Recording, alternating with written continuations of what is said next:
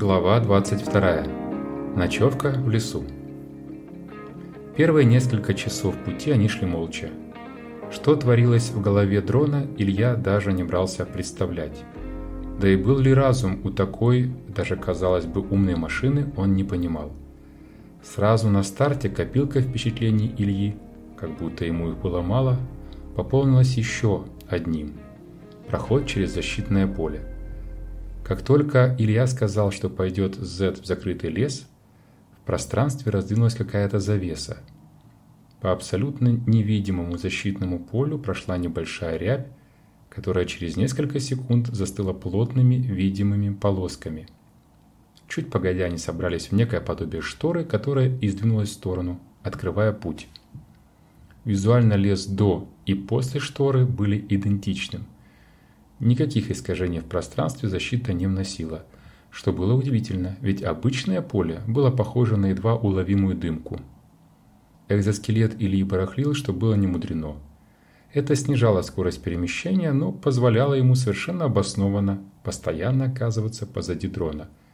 Не для того, чтобы напасть, вопросов, кто победит, у Ильи не было, а чтобы присмотреться поближе к удивительной штуковине – но все попытки разгадать, что же такое ведет его сквозь лес, не приносили результата.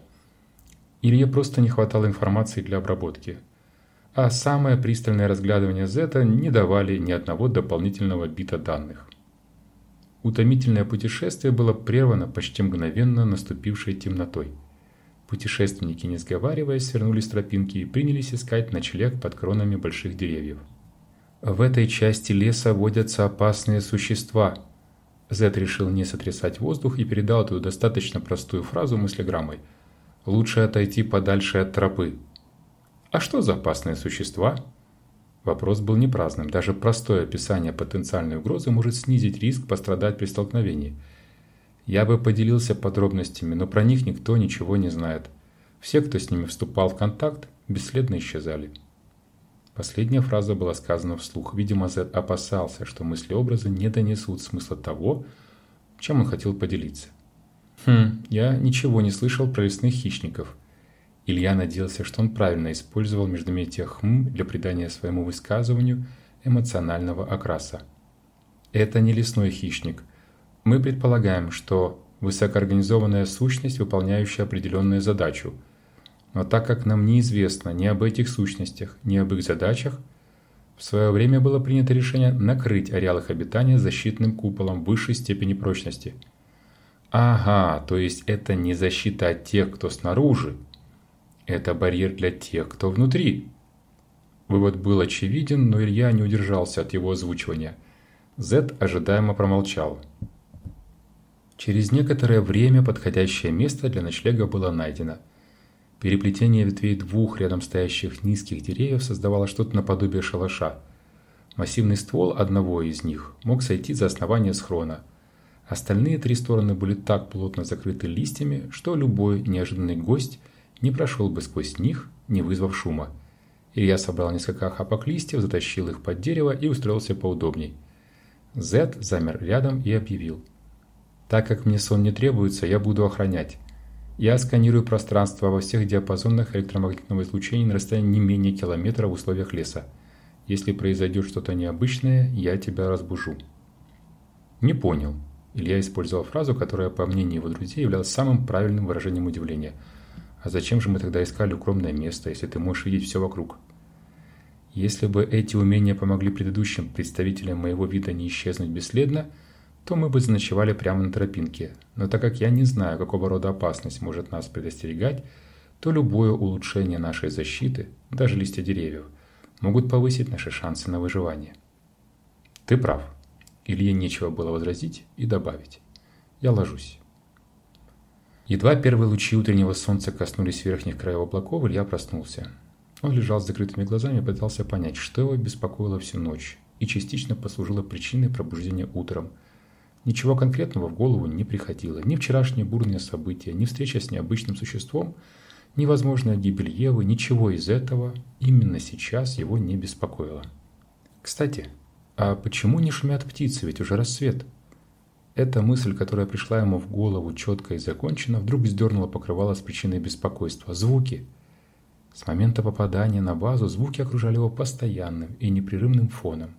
От крика дежурного, поднимающего курсантов на утреннее построение, до трели трубы, отправляющих всю базу ночной отдых. От скрипов раскачивающихся на ветру деревьев до никогда не спящих цикад. Звуки буквально преследовали его все то время, когда он был среди людей.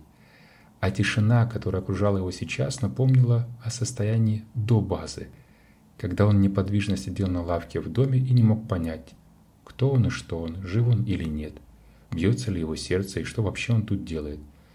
Тогда звуков тоже не было, ни одного. Он проводил целые дни, месяцы, а может быть и годы в беззвучном одиночестве. Он вспомнил себя неподвижного и безучастного – Глубокое и пронзительное ощущение чего-то непонятного накатилось на него. Что это за эмоция? Одиночество? Странное чувство. Незнакомое и неприятное. Требующее какого-то действия. Но додумать и ощутить эмоцию не получилось. «Я вижу, что ты уже не спишь. Поднимайся!» Неожиданно раздался голос Зета. «Как ты это видишь?» Я старался не шевелиться и даже не дышать. Или я нехотя открыл глаза – Сердцебиение и давление повысились. Это признаки пробуждения организма. Нам пора. Илья вскочил на ноги и тут же рухнул на землю. Сгруппироваться не получилось, поэтому приземление на правое плечо вышло болезненным. Перевернулся на спину, чтобы включить диагностику сервоприводов. Все индикаторы горят красным. Нет заряда, повреждены магистрали, замки не работают. Экзоскелет умер. Теперь он настоящий, неподвижный калека. Зет среагировал практически мгновенно. Ситуация понятна, я помогу тебе добраться, садись на меня. Илья почувствовал смущение. Странно, ведь ситуация вполне допустимая. Он не может идти, а дрон ему помогает. Может быть, он решил, что робот слишком человечный, чтобы служить простым извозчиком. Кое-как Илья взгромоздился на Зета. Сначала сидеть было неудобно, но дрон достаточно быстро определил правильную позицию для Ильи и подстроил поверхность для сидения таким образом, чтобы всаднику было комфортно. Еще через некоторое время стало очень удобно. Видимо, его чувствительность крайне высокая, раз он старается все сделать идеально, даже в мелочах, подумал Илья. И сразу за этой мыслью пришла вторая. А как теперь говорить с ним? Ведь я на нем еду. Какая-то странная ситуация. Обо мне думаешь? Мне совершенно несложно тебя транспортировать и поддерживать разговор. Зет как будто читал его мысли. Ах да, я ведь не поставил мыслезащиту, так он и понял, что я думаю о нем. Вернее, это была одна из высоковероятных гипотез, и он решил ее проверить. И поскольку Z так здорово вывел его на разговор о себе, задал вопрос, который крутился в его голове с момента первого знакомства. «Да, думаю тебе, Z, не могу понять, кто ты. Если можешь, расскажи о себе». «Хорошо», – Z согласился как-то даже слишком быстро и также быстро протараторил. «Я автономный полиморф, могу действовать на Земле, в воздухе и в воде разработана для выполнения различных задач, от спасательных до боевых. Остальная информация обо мне тебе недоступна. Илья не особо удивился, он уже встречался с уровнями, уровнями секретности на базе, но на всякий случай уточнил. А кому доступно?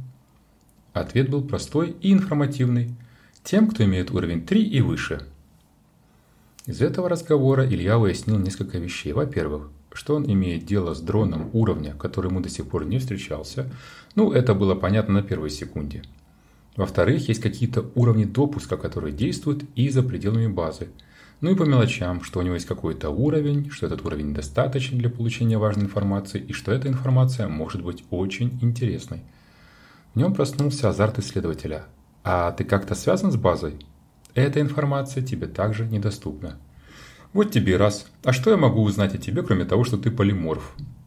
Илья задал вопрос четко, не выдавая своей заинтересованности. Практически ничего. Интонационный окрас речи Z не менял в принципе. Да и зачем, ведь он не был человеком и не мог или не хотел передавать дополнительную информацию с помощью эмоций. Скоро придем в избушку. Возможно, с ямой тебе будет веселее.